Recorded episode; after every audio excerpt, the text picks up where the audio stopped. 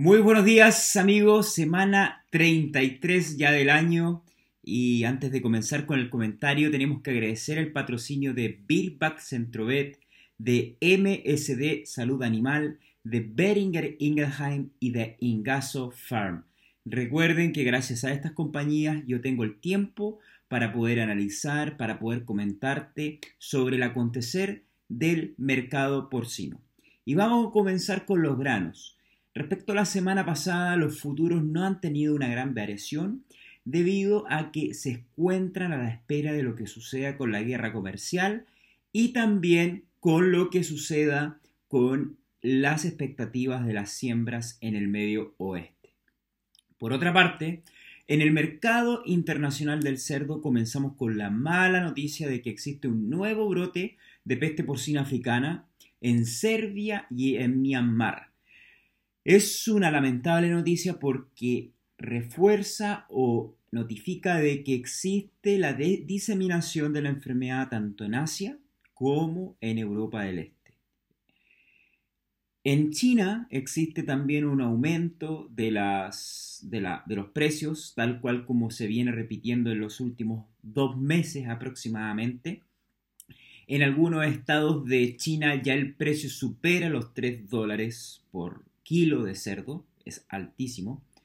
Y eh, se cree que en promedio esto va a, ser, va a suceder antes de que termine el año, es decir, de que en promedio todo China esté a en torno de los 3 dólares por cada kilo de cerdo.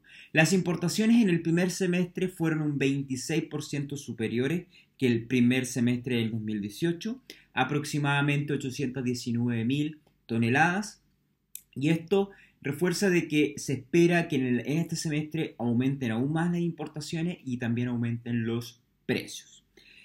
Hay algo que está pasando en Brasil que es muy negativo, que los precios siguen bajando, se desconoce por qué tanto fue el impacto posterior a la gran compra en, en cuanto a las expectativas que existían de que se seguía exportando hacia China.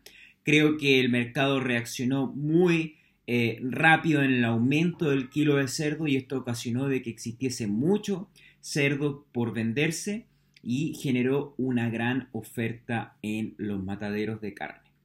Esto es sumamente negativo porque ya el precio está en un dólar por cada kilo de cerdo en la bolsa de Santa Catarina. Por otra parte, en Estados Unidos también sigue la baja, todos sabemos por qué, porque no se sabe de lo que va a pasar en los próximos meses con las exportaciones de carne de cerdo de China hacia Estados Unidos. Algunos analistas mencionan que se sigue vendiendo, pero se, sigue vendiendo de acuerdo a contratos que ya existían previo al informe que mencionó China de no comprar más carne proveniente de Estados Unidos. Entonces, no se sabe lo que pasará después de que se cumplan estas cuotas ya vendidas y es una gran incertidumbre. Por eso que el precio hoy en día se encuentra muy, muy bajo. Una cosa también muy importante que decirles es que en Estados Unidos ya no existen reportes de nuevas granjas o son muy bajos. Eh, la expansión se ha, detenido.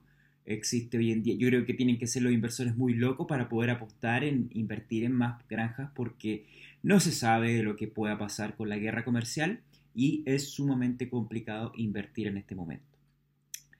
También para ya ir finalizando con este comentario quisiera aprender, comentarles algo que eh, fue muy, muy, muy importante y que aprendí hace poco sobre un, nuevo concepto que se llama transformación biológica. ¿Qué quiere decir esto?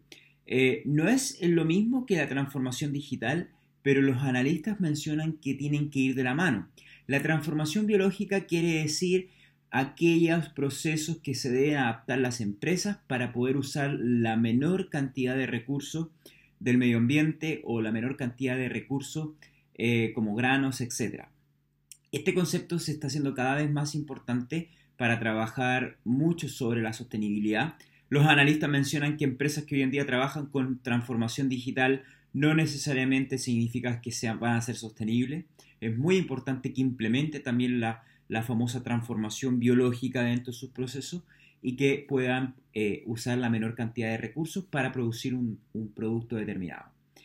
También decirles que aumentan cada vez más los veganos, aumentan cada vez más los ambientalistas, los animalistas y tenemos que hacer ya la generación de datos para poder comunicar. Veníamos diciendo en comentarios anteriores de la importancia qué debemos hacer para comunicar, pero para comunicar tenemos que tener datos, datos que tienen que ser ojalá generados por nosotros mismos o por centros que estén investigando y que tengan alianzas con nuestra industria para poder informar a la comunidad y hacer estrategias que sean potentes y educativas. Y bueno amigos, sin más, es solamente lo que, esto es lo que les tengo esta semana. Nos veremos la siguiente, ya la semana 34. Les deseo una excelente semana y nos vemos en la semana 34. Hasta pronto.